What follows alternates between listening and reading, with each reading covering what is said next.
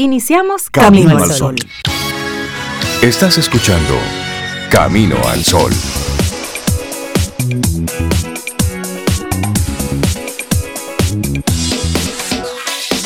Bueno, pues buenos días a todos nuestros amigos Camino al Sol oyentes. Bienvenidos a Camino al Sol. En este hermoso jueves, estamos a 5 de noviembre, año 2020. Buen día, Cintia Ortiz, Obeida Ramírez, a todos nuestros amigos Camino al Sol oyentes, buenos días y bienvenidos a Camino al Sol. Sí, también le damos la bienvenida a aquellos que tienen hipo. Buenos días a todos. Es válido tener hipo. Buenos días, Rey. Buenos días, Cintia, Laurita y los amigos Camino al Sol oyentes. Bienvenidos, como dice Rey, a este día. El que usted quiera, jueves, sábado, no importa. Usted hace el día. Lo importante es que es un día precioso. Exactamente. Está nuevecito, nuevecito. Así, es que, buenos días y te compartimos nuestro tema para el día de hoy. Tener a esas personas en tu misma sintonía. Qué maravilloso eso cuando eso sucede, tener a esas personas en tu misma sintonía, como Rey, Sobe y yo, que aquí estamos con nuestras diferencias en la misma sintonía. Y me, me, gusta mucho la, la, actitud camino al sol para el día de hoy, Zoe. Ajá, a mí me encanta también eso de tener esa gente en sintonía y sobre todo agarrar a tu gente y tratarla con cariño. Exactamente. A tu gente. Agárralas. Sí. Agárralas ahí, tenlas ahí y trátalas con cariño, porque al final son los que están ahí, que saben, saben cuándo te duele y tú también sabes cuándo les duele que están ahí para acompañarte y están ahí para apoyarse mutuamente. Y de eso, de eso se trata la vida. Arrancamos nuestro programa Camino al Sol. Te recordamos nuestras coordenadas.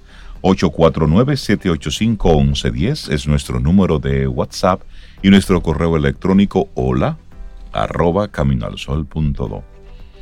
Por cierto, tengo hipo, y estoy ah, dispuesto a recibir cualquier remedio, no importa lo descabellado que pudiera parecer, lo recibo a través de nuestro número de WhatsApp. Pero a ti te da hipo muy decente. ¿Viste?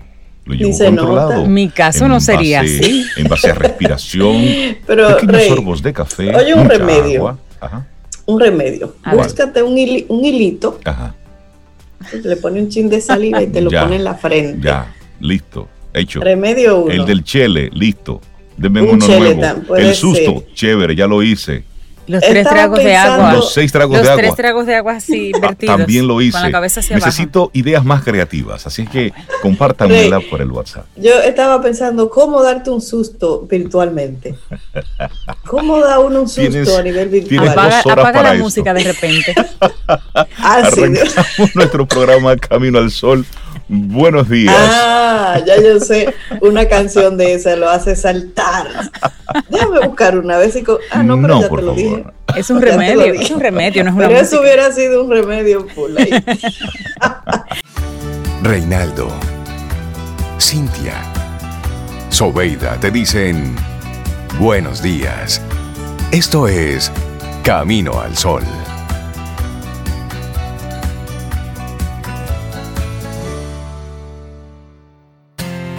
En Camino al Sol, la reflexión del día.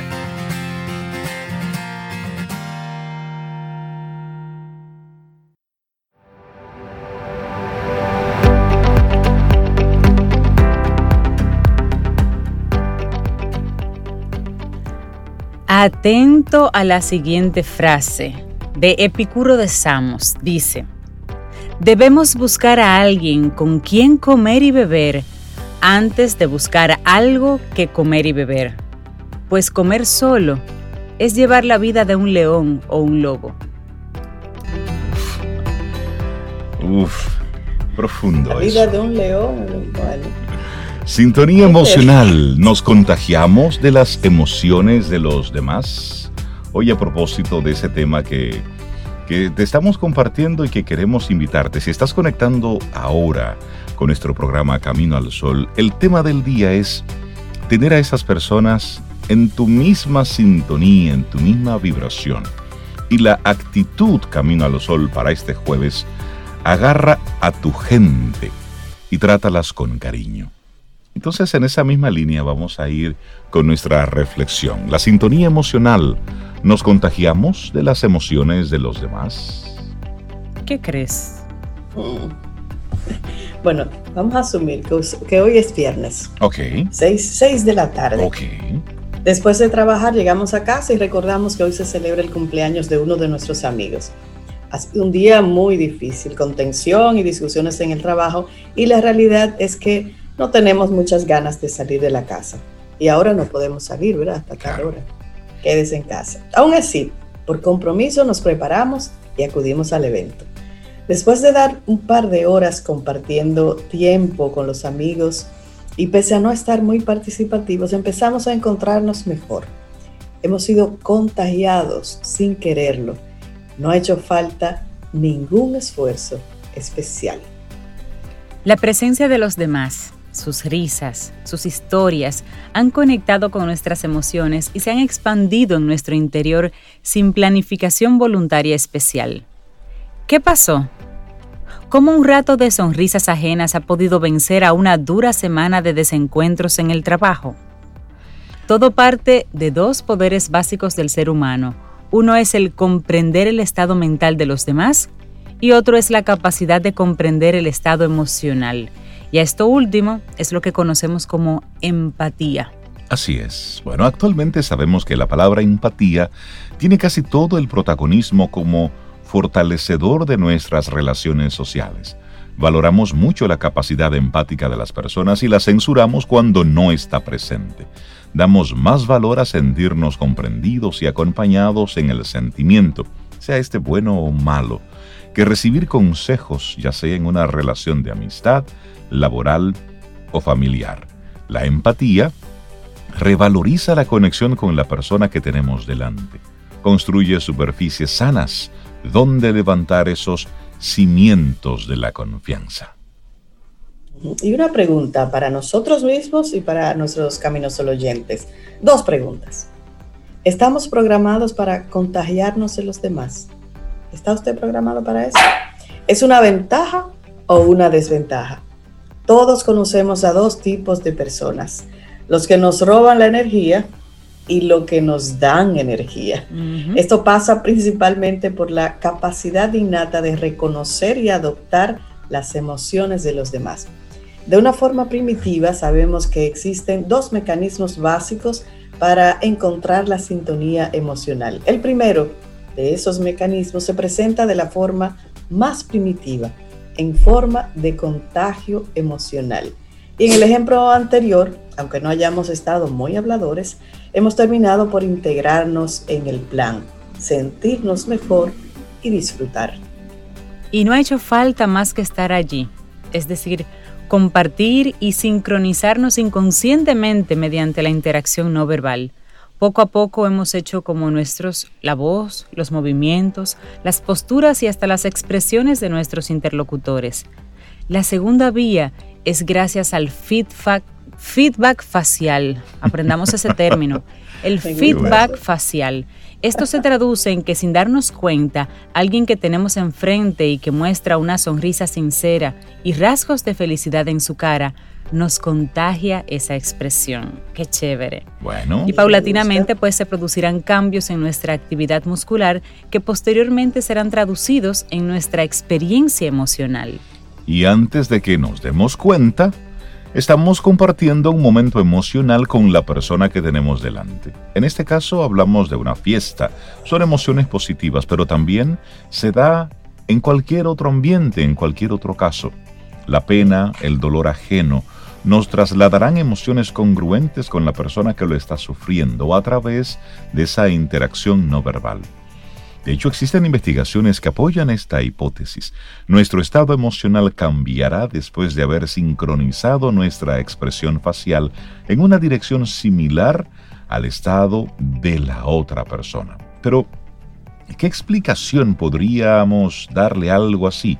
Es obvio que entrar en sintonía con alguien es un acto social que nos incluye dentro del grupo y nos hace partícipes de todo basado en esas relaciones más o menos fortalecidas de amistad, cercanía o proximidad. De hecho, los casos extremos de personas que son impermeables a este contagio por las experiencias emocionales de los demás son considerados como portadores de alteraciones graves de la personalidad o tienen una mala salud mental. Ay, sí, eso es verdad. Y profesiones que comparten espacio con muchos bebés o niños pequeños simultáneamente saben de las situaciones incontrolables donde uno de ellos empieza a llorar y acto seguido comienza una cascada de lágrimas en el grupo. Se dan casos donde niños muy pequeños que aunque no sepan los motivos del disgusto paterno o materno, acusan el estado emocional de sus padres. Desde bien pequeños estamos preparados para imitar las expresiones faciales. Hace ya más de 30 años, los experimentos de Meltzoff y Moore recogieron estas experiencias. Los bebés de menos de 72 horas eran capaces de sacar la lengua o abrir la boca en respuesta al adulto que hacía lo mismo frente a ellos. Estamos preparados, sí, estamos preparados para percibir al otro y sintonizarnos desde que somos recién nacidos. Mm, solamente es estimularlos. Bueno, y psicólogos estudiosos del altruismo desarrollaron varias hipótesis donde postulaban que niños cercanos a los dos años ayudaban a otros cuando les oían llorar. Hay muchos videitos así en las redes de hermanitos consolándose. Y con eso también ellos alivian su propia experiencia emocional.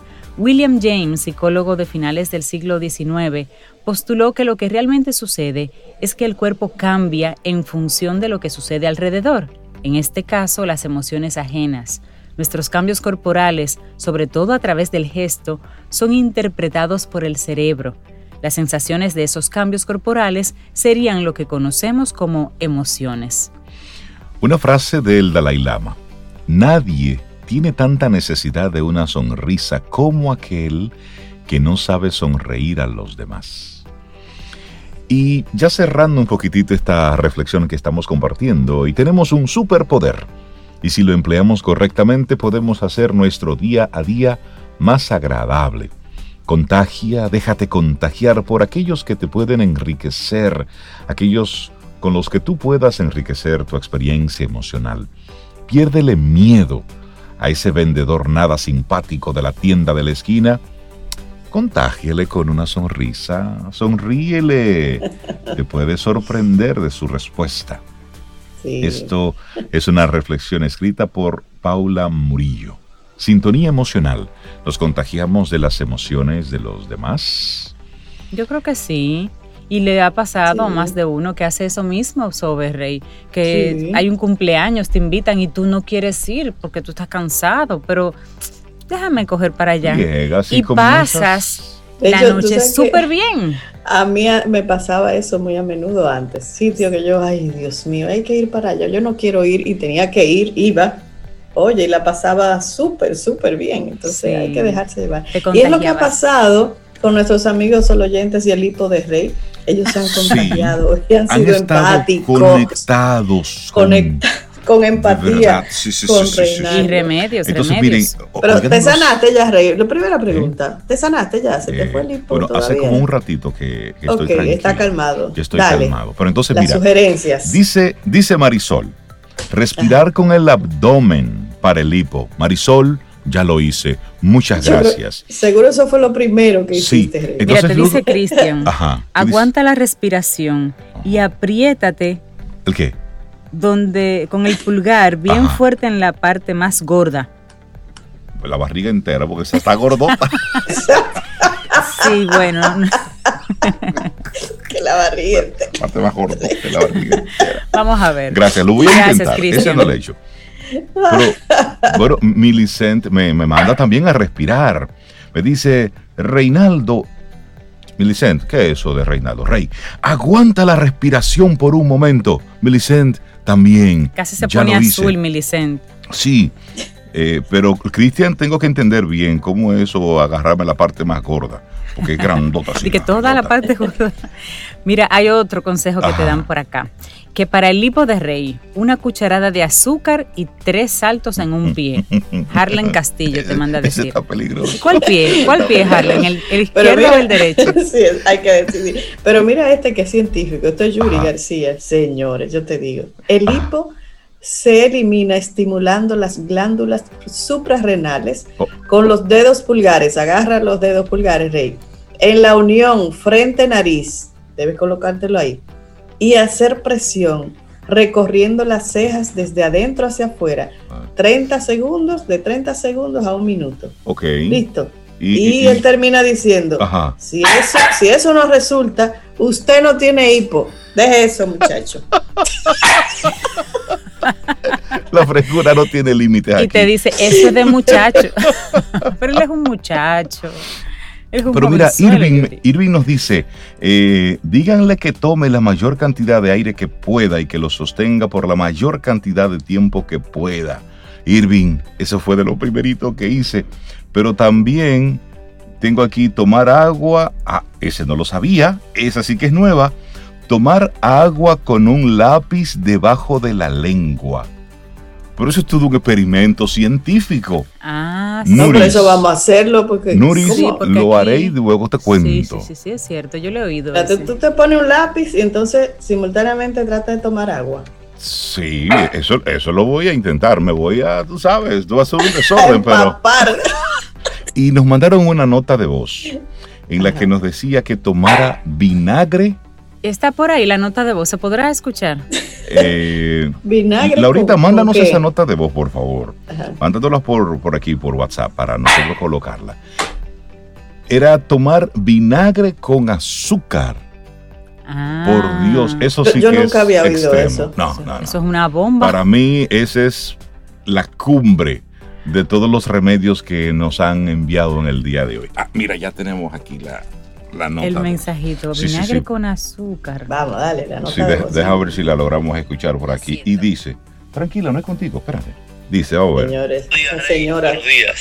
Una cucharada de vinagre con un poco de azúcar. Una cucharada de vinagre con un poco de azúcar. Pero inténtalo, porque eso o te quita el limpo o te envenena. Una de las... Me imagino que eh, el doctor Camarena tiene que estarse ahora mismo agarrando la cabeza. Muchísimas gracias por sus sentimientos y por sus remedios. Voy a aplicar lo que pueda aplicar y luego les cuento. Sí, hay varios ahí que se pueden aplicar. graba, haciendo el del pie, ese me gusta. El del pie y el del lápiz debajo de la lengua. Eh, esos dos, sí, sí. Seguimos avanzando y ahora nos vamos con música, Sobe, ¿te parece? Claro. Vida. Música Noticia. Entretenimiento. Camino al sol.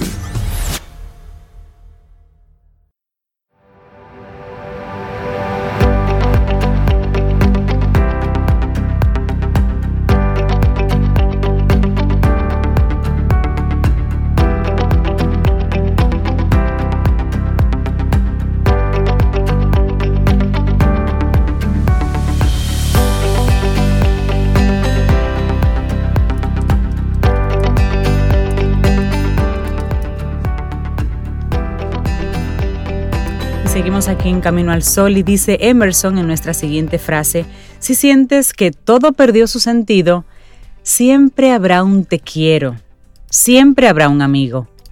Eso, bueno, vamos avanzando en este hermosísimo día. Gracias por todos sus mensajes, los seguimos recibiendo. Estamos más que agradecidos por ello y darle los buenos días, la bienvenida a Richard Douglas con su opinión personal, que es ya, es nuestra opinión personal. Richard, buen día, ¿cómo estás? Buen día, ¿cómo están ustedes? Gracias. Muy bien. Qué bueno verte. ¿Cómo está tu hipo? Bueno, va mejorando, ¿eh? Va mejorando. He ido aplicando poco a poco algunos de los remedios y creo que está funcionando. el tema está ahora en que no sé cuál fue el que me funcionó, pero ya llegaremos ahí. Tenemos ah, oportunidad, tenemos oportunidad. Sobre todo el del vinagre. Qué duro. Sí. Señores, muchas gracias una vez más, gracias a los amigos, los amigos solo oyentes por seguirnos, por aceptar nuestras propuestas, sobre todo gracias a CCN por permitirnos esta oportunidad. Hoy les quiero recomendar la más reciente producción que ha publicado Netflix, que es Whoosh City, pero Rouge en francés, no Rouge en inglés, que es Rouge, sería rojo. Entonces, eh, la traducción es Ciudad Rebelde, Rouge City, Ciudad Rebelde. Es una película de producción, manufactura y edición y, maquinación y todo francés. Okay. Eh, los franceses imponiendo su, su, calidad cinematográfica en esta, en esta producción muy bien dirigida por Oliver Marshall, un señor ya de 64 años, pero que tiene una gran trayectoria cinematográfica y que ha hecho muy buenas películas francesas. En esta película tenemos la oportunidad de darnos un banquete eh, de eso mismo que he venido hablando en las últimas semanas, de que los actores no perdemos vigencia porque en un momento nos sirven unos papeles y en otros nos sirven otros papeles. Aquí está Claudia Cardinale, de aquella hermosísima que trabajó en James Bond, que trabajó, que, era la compañera de actuación de, de Rob Hudson, aquella mujer bellísima, francesa. Hoy está, tiene 82 años y hace su aparición en esta película. Un papelito cortito al final, pero muy, muy dignamente, muy bien representado. Aquí también podemos disfrutar de la actuación de Jean Reno, que también lo conocemos en el cine norteamericano, que ha trabajado en muchas películas norteamericanas, eh, siempre como el, como, el, como el malón, de las películas. Jean Reno, que es muy, muy buen actor, aquí hace un personaje de un, de un supervisor de policía, un comisionado de policía. Que a él le persiguen esos papeles. ¿Eh? Le persiguen esos papeles a de malo. Y él, él, él, este, él, tiene un cliché con esos papeles, o le han puesto un cliché con esos papeles, pero esta vez no lo hace con la con la fuerza que ha hecho otros en Estados Unidos, sino más bien como un personaje sereno. La, la trama de la película es sobre la policía, la, corrupción policíaca. A diferencia de los norteamericanos, aquí no triunfa la corrupción, eh, no hay ningún policía que se salga con la suya. Eh, al final hay una justicia que es propia de los que cometen errores en, temas de policíacos de corrupción. También aquí podemos eh, ver el único actor que, no es francés, que es, tiene un nombre rarísimo, se llama eh, Oku Armand Oliver Nakouri. Es un actor es, un rapero, productor discográfico compositor que nació en, eh, eh, en, Costa de Marfil, pero realmente es un hombre de, otro.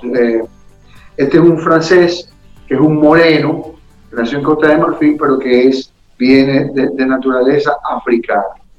También tenemos un, un actor en la película que, hace un personaje brillante, que es el, policía que, maneja casi toda la corrupción, que sí es de otra nacionalidad. Este es un actor eh, de Argelia, argelino, que se llama Musa Maske. Eh, hace un personaje excelente, muy bien manejado, muy bien dirigido. Aparte del trabajo de Jean Reno, también está la esposa del director que es Catherine Marshall, una actriz avesada, una actriz muy buena que hace un personaje muy, muy distinguido en la película. Y sobre todo la, actuación de Lanny Gautry, otro francés que hace el, policía que encabeza toda, toda esta trama y que empieza como un policía muy serio, un policía muy, eh, sí, muy centrado en su trabajo, pero que termina, quizás por un tema de, descubrir la corrupción, envuelto también en la corrupción. Estos, estos actores y actrices franceses, muy bien dirigidos, todos eh, están en esta película y es un banquete de actuación que no nos podemos perder. Es una, hay una variedad variopinta de, de actuaciones muy diversas, muy bien dirigidas, muy bien hechas.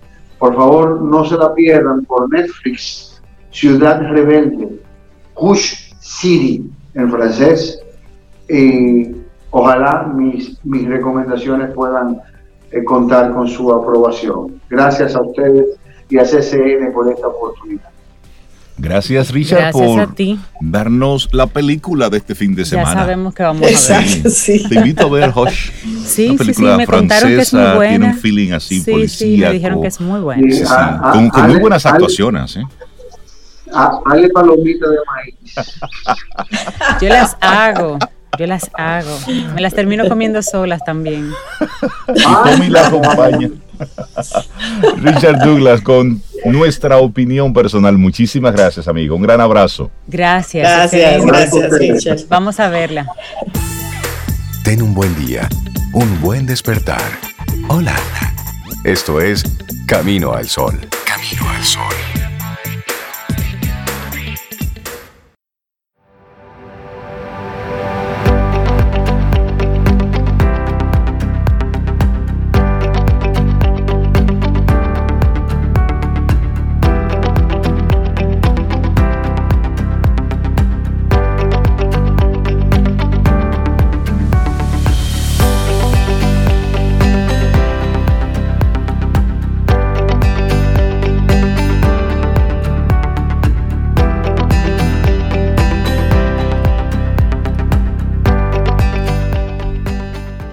La verdadera amistad es como la fosforescencia. Resplandece mejor cuando todo se ha oscurecido. Rabindrana Tagore. Si ese dicho hubiese sido pronunciado aquí, en vez de decir fosforescencia, hubiese dicho como el cucuyo. Es como el cucuyo. Hace mucho que yo no veo un cucuyo, por cierto. Hace mucho. Ay, mira, sí. yo hace como dos o tres meses vi uno. ¿Viste un cucuyo? Y yo me también. sorprendí tanto, sí. sí. En, en ¿Te acuerdas que decían que eso era un muerto que andaba cerca? Sí, decían que En el Cibao, bueno, Ah, yo no había escuchado Era una, eso. una ánima que andaba así. Rey, mira, hay un, un, un, remedio que te mandaron que a mí me encantaría verte cuando lo hagas. Por favor, son? espérame o graba. Dime cuál, cuál. Beber agua al revés. Exacto, ese fue el que yo te dije, ¿Cómo, beber agua. Que yo no ¿Cómo, ¿Cómo se toma agua al revés? Y de eso, ahí va, ahí va a pasar un accidente, pero eso yo te va a ayudar. Es, es mejor que hablemos con Rosario Arostegui. Que ponga el orden aquí. A quien le damos los buenos días y la bienvenida a Camino al Sol. Rosario, ¿cómo estás? Buen día. Muy bien, muy contenta de estar por aquí con ustedes. ¿Cómo están ustedes? Muy, Muy bien, bien Rosario. Bien. Aquí lidiando con el hipo de rey hoy. Necesito tu ayuda, porque estas dos señoras me van a matar a este ritmo. al revés funciona. ¿Ves? ¿Ves? Que eso funciona. Lo que no logro entender cómo es beber agua al revés. Ahorita es poco elegante. Vamos a hacerlo fuera del aire. Ok, perfecto. Rosario, ¿y tú cómo estás? ¿Cómo va la vida? Hoy estaremos hablando de aprendizajes y videojuegos. Yes. Eh, bueno, es que hablar de aprendizaje y de educación y videojuegos hoy día es un tema que, no, es importante que revisemos algunas cosas. Por ejemplo, yo en ese momento, la verdad es que lo que quisiera preguntar para enfocarnos en el tema es, alguien, imagínese, levante la mano quien en este momento está tomando clases en, por televisión. Bueno, bueno, pues muchos, muchos de nuestros niños sí claro. están tomando. Sí, sí. Yo lo único que no les puedo ver la mano cuando la levantan. Exacto. Exacto. Y, y, bueno, entonces quisiera luego decirle, y entonces ahora cuénteme cómo le están pasando. Y yo puedo decirte, mire, profe, bien, pero tú no me vas a escuchar. No, pero me lo tengo que imaginar. Ese es el gran reto que tenemos como educadores a todo lo que les toca. Entonces, bueno, a mí me pareció súper interesante que en otro tema, pues a mí me llega una información en el mundo del emprendimiento donde se estaba promoviendo pues un concurso para emprendimientos para proyectos en videojuegos. Y cuando llegan los ganadores, me parece, eh, me queda así como, ups, qué información tan interesante para compartir por dos razones. La, información me llega por el Banco Interamericano de Desarrollo como parte de la plataforma que promueve le llamo así, el desafío Play, entonces donde emprendedores promoviendo presentando sus proyectos de videojuegos con diferentes objetivos. El, el, lanzamiento, digamos, de los ganadores va a ser mañana online en Facebook. Esa fue la invitación que me llegó y de allí había un artículo que conecta con una información que es parte de lo que quiero compartir a propósito del el aprendizaje. Yo lo estoy conectando con el aprendizaje. La propuesta realmente es promover el desarrollo de videojuegos con distintos objetivos de manera especial en este momento en el que estamos viviendo, donde la tecnología se pone eh, en primer lugar. O sea, todos estamos saliendo a flote gracias a la tecnología, conectando en la parte emocional, en el trabajo, y ahí viene el tema, la educación. Entonces, los dos aspectos que quiero compartir tienen que ver con que, pues siempre ando revisando cuáles son las tendencias en las profesiones. Y por otro lado, entonces, ver qué nos trae esta, esta propuesta de los videojuegos. No es una propuesta nueva que conste. De hecho, hay una infografía en el informe desde cuando estamos hablando de videojuegos. Y bueno, tenemos unos cuantos años hablando de videojuegos, solo que los primeros videojuegos que, que, comenzamos a conocer, aparte del, del Atari, ta, ta, ta, luego se fue desarrollando y de hecho, eh, en algunas de mis charlas hace unos años, y te estoy hablando quizás hace 10 años, no sé, menos, eh, yo misma hablaba del cuidado de los videojuegos porque estaban eh, generando eh, violencia. ¿Y por qué? Porque la mayoría de los videojuegos comenzaron con una parte que tiene que ver con ataca, gana, mata y ese tipo. Ahora bien, también, y recuerdo que en esas mismas charlas yo decía, en educación, ¿con quién estamos compitiendo? Y yo creo que me quedé muy corta, pero en ese momento yo hablaba de que estamos compitiendo con los videojuegos desde la educación, porque eh, está tres canales. Y cuando se maneja el canal auditivo que te están hablando, siempre tiene una voz el videojuego hoy día sobre todo. Tienes unas imágenes que te atrapan y te llevan y te transportan a un mundo maravilloso. Y por otro lado, estás interactuando, de manera que tienes que estar full en atención para poder ganar el juego y asumir los retos. ¿Qué ventaja tiene esto hoy día? Pues tienes varias y es lo que quisiera traer aquí pues cuando estamos en, un canal de educación, a, un solo canal, perdón, cuando estamos hablando de educación a un solo canal, pues tenemos un gran reto y es que poder captar esa mirada, esa, esa mirada perdida de que no entendí nada, esa oportunidad de una pregunta, pues se pierde cuando estás en una sola vía. ¿Qué pasa en el videojuego? Tú dirás, bueno, pero no hay un profesor detrás. No, no hay un profesor, pero está diseñado para que haya una retroalimentación inmediata. Es la razón por la cual hablamos ahora de que los jóvenes están buscando la inmediatez, porque están incentivados por los videojuegos. Y ahí va. Los videojuegos, ¿qué ventajas tienen? Definitivamente influyen en los comportamientos sociales. Por eso decía, entonces estamos diciendo que los jóvenes, que la inmediatez, etcétera, sí tiene mucho que ver con el, el, el, estímulo que están recibiendo en los videojuegos. Ahora bien, la tecnología, como hemos dicho, no necesariamente, nos lo he dicho aquí, lo ha dicho todo el mundo, no es que sea ni buena ni mala, todo depende del objetivo para que sea Exactamente. Entonces aquí hay una oportunidad maravillosa. Los videojuegos, les estoy diciendo que como profesión es una tendencia en altísima. Eh, y lo quiero traer porque justo hace uno, bueno, en mi último taller realmente, uno de los jóvenes me decía, es que quiero estudiar videojuegos, pero como que no tengo el apoyo y mi papá me dice y no sé qué, entonces creo que voy a acabar estudiando negocios. Y las razones por las cuales yo comencé para ayudarlo a él a buscar información de videojuegos. Yo creo que por eso me... Mira, y hay, Rosario, un, perdón que, que, te interrumpa, pero que a mí me llamó mucho la atención un artículo que salió hace un par de semanas de, a propósito de un libro que, que publicó Eh, se llama el artículo Los nativos digitales son los primeros niños con coeficiente intelectual más bajo que sus padres. Este libro que se llama, óyele el título, La fábrica de cretinos digitales. Y lo que plantea, como ya dije, es un libro del neurocientífico Michel Desmourget. Y él escribió este libro haciendo ese planteamiento donde él dice que el tiempo que se pasa ante una pantalla por motivos recreativos retrasa la maduración anatómica y funcional del cerebro y que los videojuegos junto con el uso de la televisión es lo que está haciendo que el coeficiente intelectual, el coeficiente intelectual y el desarrollo cognitivo de los niños y niñas disminuya. Yo cuando leí eso me sentí como, porque una cosa el coeficiente intelectual, pero yo pienso que los videojuegos desarrollan otro tipo de competencias que son importantes.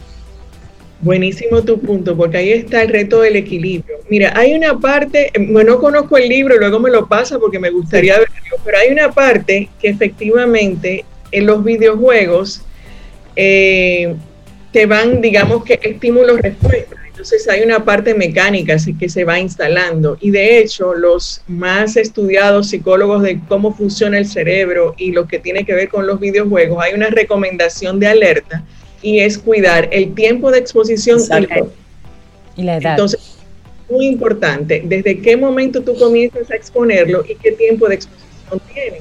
Ahora, esta es, a propósito de por qué lo traigo ahora es porque, digamos, esta nueva generación, o esta, es decir, a propósito de lo que estamos viviendo mundialmente, donde la salud y la educación se ha mostrado que es prioritario y que ha estado descuidado eh, de alguna manera, entonces, vienen los videojuegos como una plataforma que puede ayudarnos.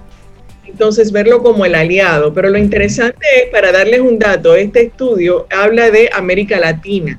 En América Latina dice que alcanza 234 millones de personas, jugadores conectados en videojuegos, sea, usuarios. Por otro lado, Estamos hablando donde los principales países son México, Colombia, Chile, Argentina, Brasil como desarrolladores. Y voy entonces, o sea, lo que quiero decir, no, no nos descuidemos de la cantidad que está conectada. Entonces eso es lo que dice es, bueno, si hay tanta, o sea, es tan fácil conectarse, podemos llegar a tanta gente, ¿cómo no usar esta plataforma para beneficio Exacto. y aporte en salud y educación? Entonces, por un lado, a propósito de lo que tú decías de las habilidades y las competencias, que lo mencionaba hace un ratico, cómo impacta en los comportamientos sociales. Y para un asunto de dejar ahí como la inquietud, en este estudio yo no lo conocía, no sé qué tan popular es, pero cita algunos de los videojuegos que se han desarrollado en América Latina. Y hay uno desarrollado en Colombia, que es muy nuevo, que se llama El Poder Violeta. El Poder Violeta. Y ese videojuego lo han desarrollado precisamente para educar a la mujer en términos de la violencia y acoso Entonces, que todo depende de hacia dónde, cuál es el objetivo y buscar temas educativos, no solamente de historias sociales, geografía, matemáticas, sino también para desarrollar esa parte de pensamiento crítico. Ahora sí, siempre hay un espacio que es imprescindible y por eso todos los temas que están hoy día sobre el tapete de educación, lo importante de la interacción, de que aprovechen los videojuegos para generar la conversación que está después del videojuego. Para lo que sí se está buscando es que detrás de un videojuego hay una serie de profesionales, ya cuando tenemos un objetivo claro de educación, donde tiene que involucrarse al psicólogo, al arquitecto, al que el manejo de la comunicación, tanto en la como en la construcción de la comunicación para cuidar qué palabras se utilizan y qué estás incentivando. De manera que ya cambiemos un poquito el paradigma de que los videojuegos solo estimulan la violencia, la acción-respuesta, sino cómo podemos ir manejando a través de los videojuegos estimular otro tipo de comportamientos cual quiere decir que definitivamente hay una incidencia muy fuerte por lo que decía, un videojuego está manejado a tres canales y sí nos puede idiotizar, ¿eh? Ahora, ¿cómo se diseña y hacia dónde, en qué edad? De hecho, hay una serie de variables que menciona este estudio en términos, la verdad es que hay algo importante, Eh, este informe eh, tiene que ver un poco con la, la parte de cómo se puede generar empleo a través de los videojuegos en este momento por toda la cantidad de profesionales que se demandan, por la cantidad de usuarios que hay y cómo generando empleo puedes además impactar la educación y la salud, poniendo un objetivo claro de hacia dónde diseñar estos videojuegos. Esta es la propuesta, es de más bien desde el mundo digamos, del emprendimiento para un impacto económico. Pero ¿cómo entonces ayudar a la sociedad? Es decir, no viene desde el puramente educativo, solo hay un capítulo allí. Estamos nosotros dándole este tono de, la parte educativa. Claro, porque la línea es muy, es muy delgada entre un videojuego de puro entretenimiento a utilizarlo luego como una herramienta educativa. Es decir, esa línea es tan es tan delegada que tiene que ser muy bien diseñada para que realmente pueda cumplir el propósito de utilizarla como una herramienta, porque estamos partiendo de que fue creada originalmente con un fin puramente recreativo.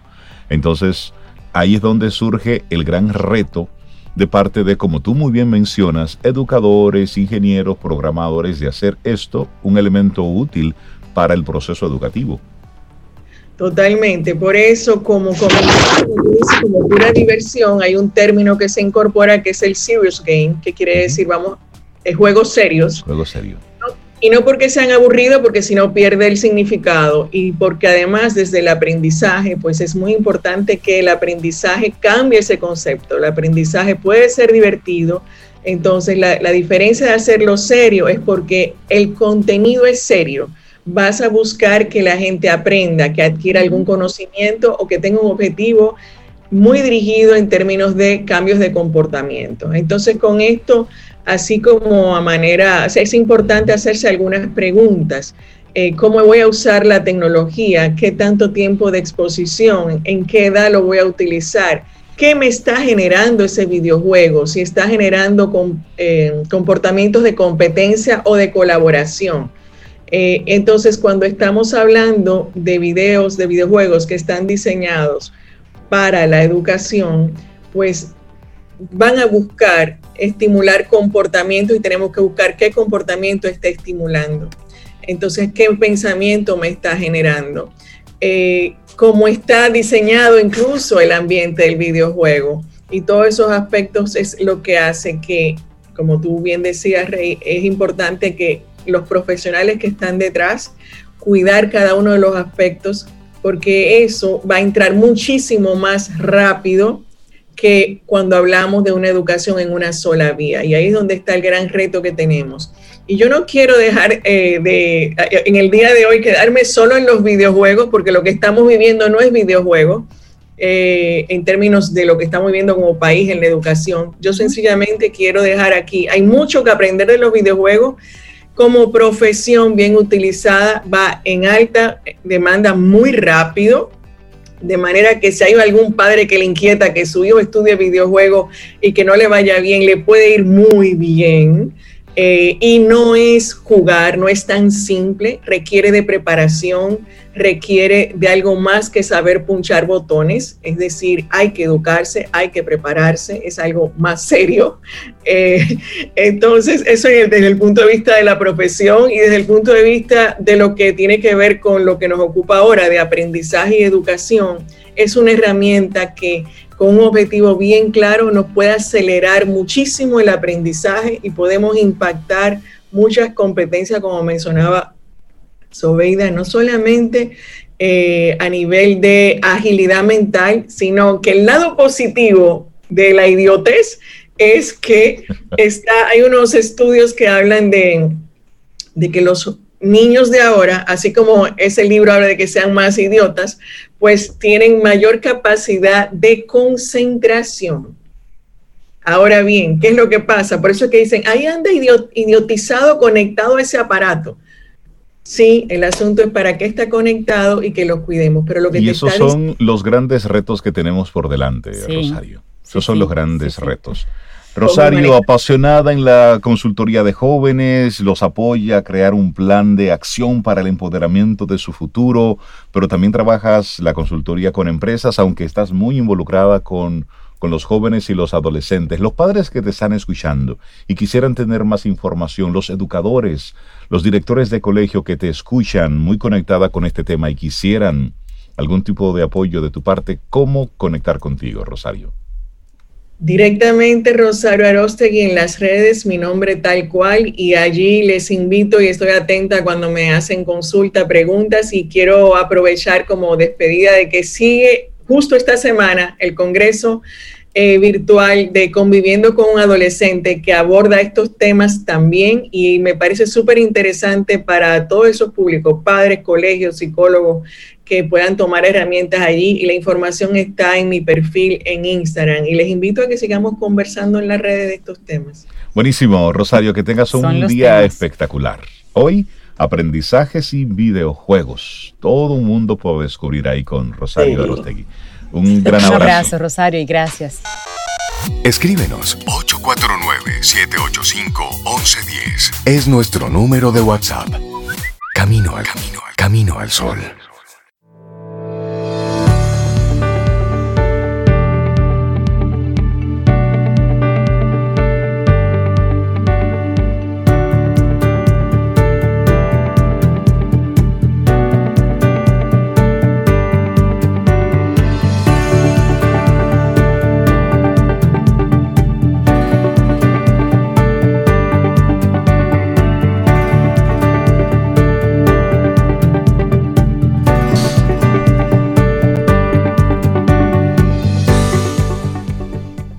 La amistad duplica las alegrías y divide las angustias por la mitad. Sir Francis Bacon. A propósito de nuestro tema del día de hoy, sobre todo de nuestra actitud del día de hoy, agarra a tu gente y trátala con cariño. Eso, bueno, y hablando de, de gente que está cerca y que nos gusta tratar con cariño, porque eso es recíproco. Bueno, nuestra próxima colaboradora en Camino al Sol, una mujer especial y muy espectacular. A ella la conocemos como Letra Z. Su nombre es María José Rincón, doctora en Filología Hispánica y Lexicográfica, miembro de número de la Academia Dominicana de la Lengua. Ahí ella ocupa el sillón Z. De ahí que nosotros la conozcamos con muchísimo cariño como Letra Z. María José, buenos días. Bienvenida a Camino Hola, buenos días. Buenos, días. Hola, María José. ¿Cómo estás? Estoy bien, estoy bien aquí en mi tarea diaria, pero con muchas ganas. Eh, lo bueno de que te apasione tu tarea diaria es que siempre te levantas con esa ilusión, así que a mí me gusta, me gustan los libros, me gustan los diccionarios y hoy tengo mucho de diccionarios en, el, en la agenda, así que estoy feliz. de hecho es el tema que nos vas a compartir hoy también. Así es, diccionarios, una visita a la casa de las palabras. Era casi obligatorio que en cada casa existiera un diccionario o diferentes versiones de diccionarios. Con el mundo digital, pues estos libros grandotes que veíamos ahí en cada rincón han ido desapareciendo de las casas más modernas, pero todavía se conservan por ahí. Era un emblemático es el, pequeño, Larus, el pequeño era rojo, pero el diccionario era parte del listado de cosas que te pedían cada año. Mascotas, y un diccionario que iba en la mochila a la escuela contigo. De hecho, yo recuerdo que había una asignatura de que te enseñaban cómo usar el diccionario. Entonces, María José, el espacio es todo tuyo. Los diccionarios, una visita a la Casa de las Palabras. A la Casa de las Palabras, sí. Hay un lexicógrafo eh, que queremos mucho, los que hacemos lexicografía que Manuel Seco, es uno de los grandes lexicógrafos de la lengua española, académico también, y, él dice que el diccionario es como la casa de las palabras. Entonces imagínense un edificio gigantesco en el que cada palabra ocupa, imagínense un edificio de apartamentos, por ejemplo, ¿no? Y cada palabra ocupa un apartamento diferente. Claro, hay quien vive en un apartamento de una habitación, pequeñito, un estudio de estos que tienen cocina, apartamento y todo integrado, y hay quien vive en, mm, en, el ático, en más extraordinario, con 10 habitaciones y terrazas con vista al mar. Pues eso pasa en los diccionarios. Y cada vez que uno abre esa, puerta y entra en, esa, en ese mundo extraordinario de las palabras, pues ve cómo se comunican unas con otras y cómo se convierten en una extensión de nosotros mismos, ¿no? Y digo, por ejemplo, me he referido a, a Seco, a Manuel Seco, como un lexicógrafo. Y quiero empezar por ahí porque sepamos quiénes son los lexicógrafos. Yo soy lexicógrafa, por ejemplo, y los lexicógrafos son las personas que estudian una disciplina, que es la lexicografía, que lo que se dedica es a diseñar y a construir diccionarios. Entonces, mm, a veces eh, hay otra lexicógrafa famosa que cuenta siempre la anécdota de que un alumno le pregunta, se llama Paz Bataner, es encargada de lexicografía en la Real Academia, y, le preguntaron, eh, ¿cuál es su profesión? ¿A qué te dedicas ahora? Y ella le dice, hago diccionarios. Y la persona que le pregunta le contesta, pero no están hechos. Eh, el problema con los diccionarios, el problema o la ventaja para los lexicógrafos es que los diccionarios nunca están hechos los diccionarios siempre están por hacer, porque el diccionario tiene que adaptarse al flujo de la lengua y la lengua no para de cambiar. De hecho, por ejemplo, en los diccionarios académicos se considera aproximadamente los 10 años el momento en que, que el diccionario entra en fecha de caducidad. Aunque yo siempre digo que el diccionario nace muerto, es decir, el diccionario que nace reflejando un estado de lengua. Automáticamente ese diccionario, el diccionario tradicional al que Rey se refería en la introducción, ¿no? el diccionario en papel, una vez se publica, ya hay palabras que han desaparecido y ya hay nuevas palabras que no están ahí. Ese es el destino de los diccionarios, pero los diccionarios digitales llevan otra onda completamente diferente, mucho más cercana a la lengua, porque van cambiando conforme la lengua va cambiando. dinámico. Sí, mucho más dinámico. El, concepto eh, digital en, la lexicografía, ¿no? lo que se llama las humanidades digitales, ha revolucionado el mundo de la lexicografía. De hecho, nosotros llevamos trabajando digitalmente desde hace muchos años. María José, tengo una curiosidad. El idioma, como dices, va evolucionando. ¿Qué características debe cumplir una palabra para que ustedes, los lexicógrafos, decidan, bueno, sí, hay que ponerla en el diccionario? Depende del diccionario, es muy buena pregunta, Cintia. Depende del diccionario. Los diccionarios, cuando se diseñan, eh, se hace una especie de plano, ¿no? como el que se hace cuando se va a construir una casa, y todos los que trabajan en esa obra, ¿eh? en ese tajo, pues tienen que cumplir con las normas que dicta ese plano que se ha construido para que la obra salga perfecta. Eh, ese plano en lexicografía se llama la planta, ¿no? Es la planta del diccionario. Entonces, dependiendo del diseño del diccionario, la palabra entra o no. Por ejemplo, hay diccionarios que solo recogen lo que se considera correcto o aceptable. Por ejemplo, el Diccionario de la Lengua Española de la Real Academia solo recoge lo que se considera aceptable o correcto.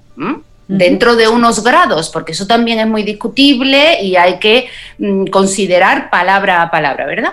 Pero, por ejemplo, el diccionario del español dominicano es un diccionario de uso y no solo recoge lo que se considera aceptable, sino que recoge lo que se usa, sea aceptable o no. Por ejemplo, el diccionario del español dominicano recoge casi mente confiésenlo, todos lo usan. Casi todos. Pero es incorrecto. ¿eh? Es una creación dominicana incorrecta. Sí.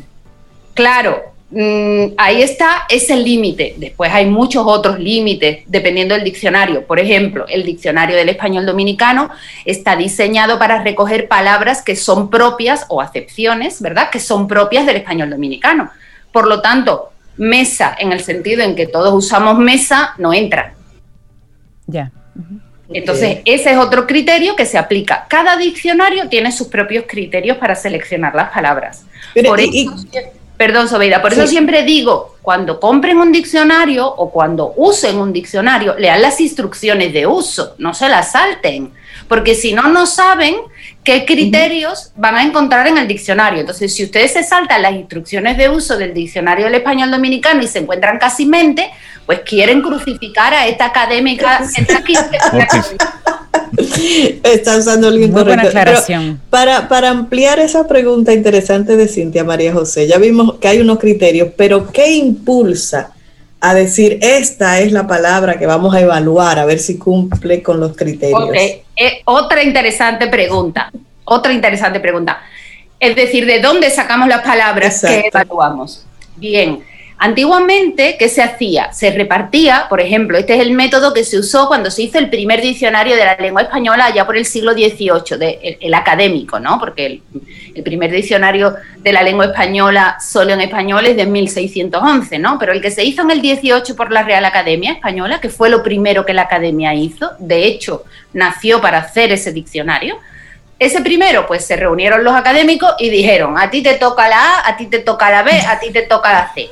Ellos se fueron para su casa, se leyeron miles de obras, porque es un diccionario de autoridades, es decir, cada palabra que se incluía tenía que estar documentada con el uso de un autor culto considerado una autoridad en el idioma. Por eso se llama nuestro primer diccionario el diccionario de autoridades. De ese diccionario nace el diccionario de la lengua española, de ahora, el que todos consultamos de la RAE, ¿verdad? El que ya no tenemos que tener en el estante con 20 tomos, sino que lo tenemos aquí descargado gratis, ¿verdad? Bueno, pues claro, ahora lo hacemos de otra manera diferente. El sistema es el mismo, pero trabajamos, es decir, el concepto es el mismo, pero el sistema de trabajo es diferente.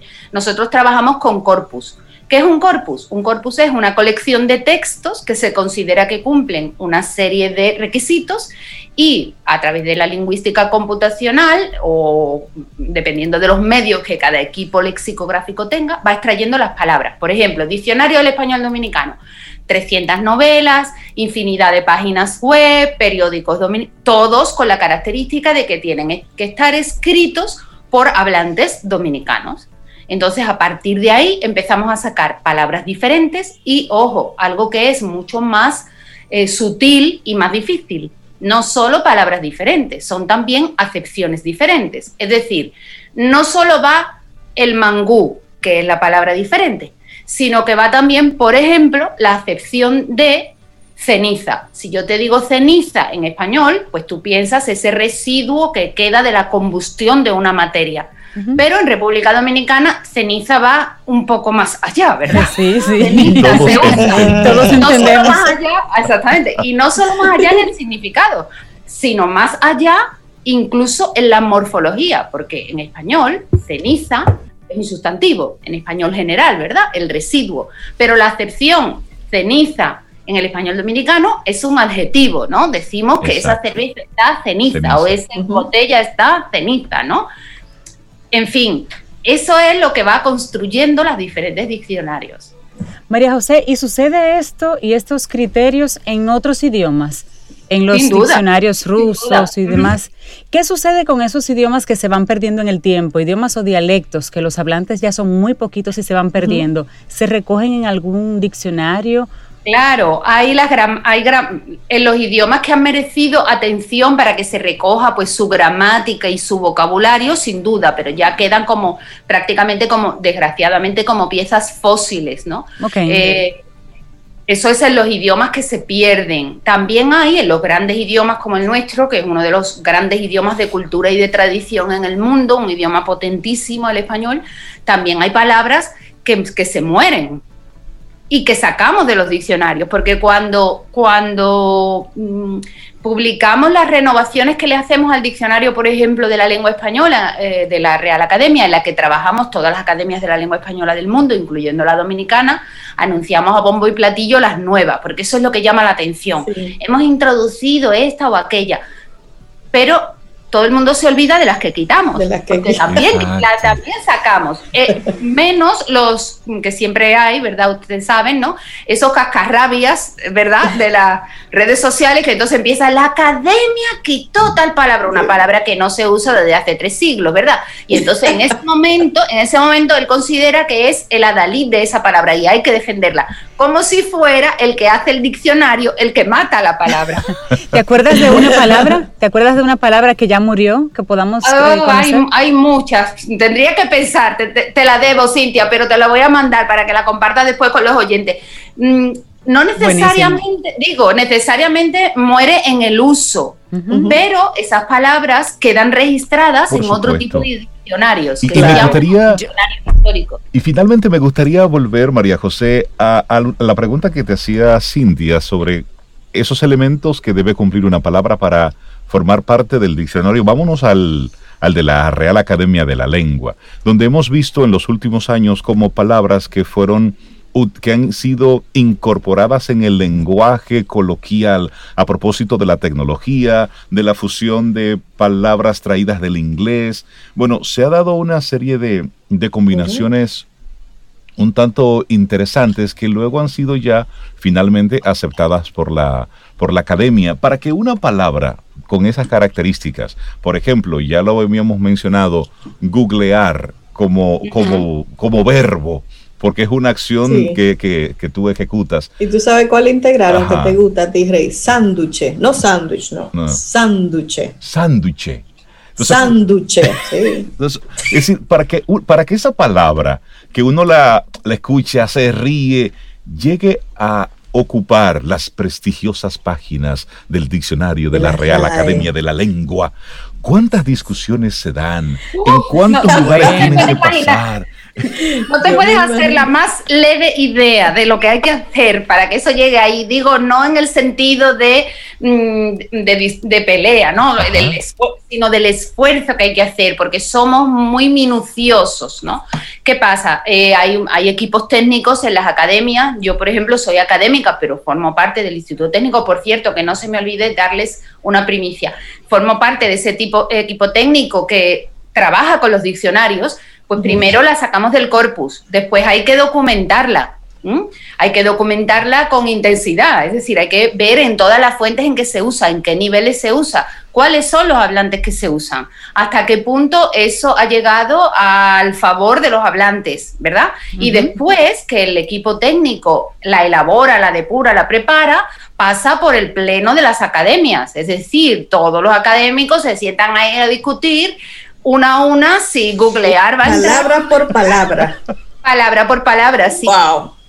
Había una relacionada con de, impresión, que era imprimido. ¿Cuál fue que ah, no, freído. Esa, es otra, mira, te voy a decir, los académicos, los académicos hacemos diccionario y también otra de nuestras misiones esenciales es desmontar mitos urbanos sobre lo que hay en el diccionario. Me encanta, mitos, urbanos.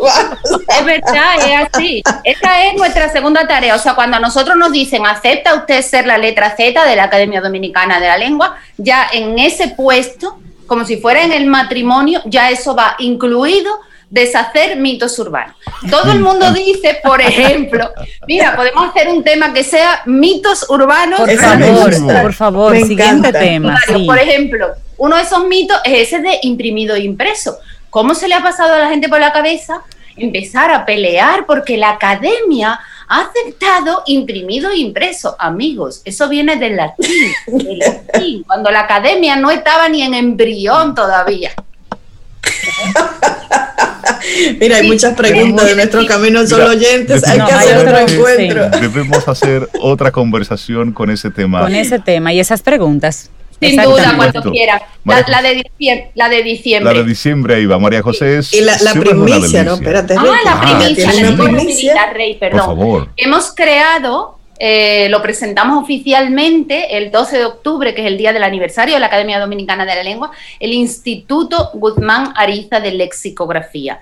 Va a ser un instituto mm. especializado en diccionarios que nace aquí en República Dominicana, una institución sin fines de lucro, solo dedicada a la investigación, en principio del español caribeño, pero después de otras variedades del español de América, con la idea de convertirnos en un centro de irradiación de la pasión por la lexicografía, de la que yo he tratado de compartirles un poco. Nuestra primera misión, eh, hacer la segunda edición del Diccionario del Español Dominicano.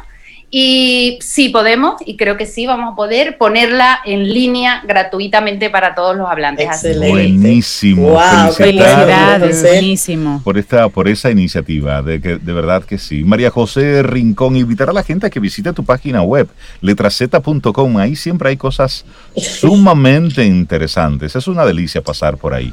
María José, que tengas un día espectacular. Gracias por tu tema, María José. Que tengas un día, María José. Abrazo. un beso a todos. Ahora nosotros hacemos una pausa para comerciales. En breve retornamos con más. Esto es Camino al Sol. Y esperamos que hayas disfrutado del contenido del día de hoy. Recuerda nuestras vías para mantenernos en contacto. Hola arroba caminoalsol.do. Visita nuestra web y amplía más de nuestro contenido. Caminoalsol.do. Hasta, una, próxima, edición. Y pásala bien.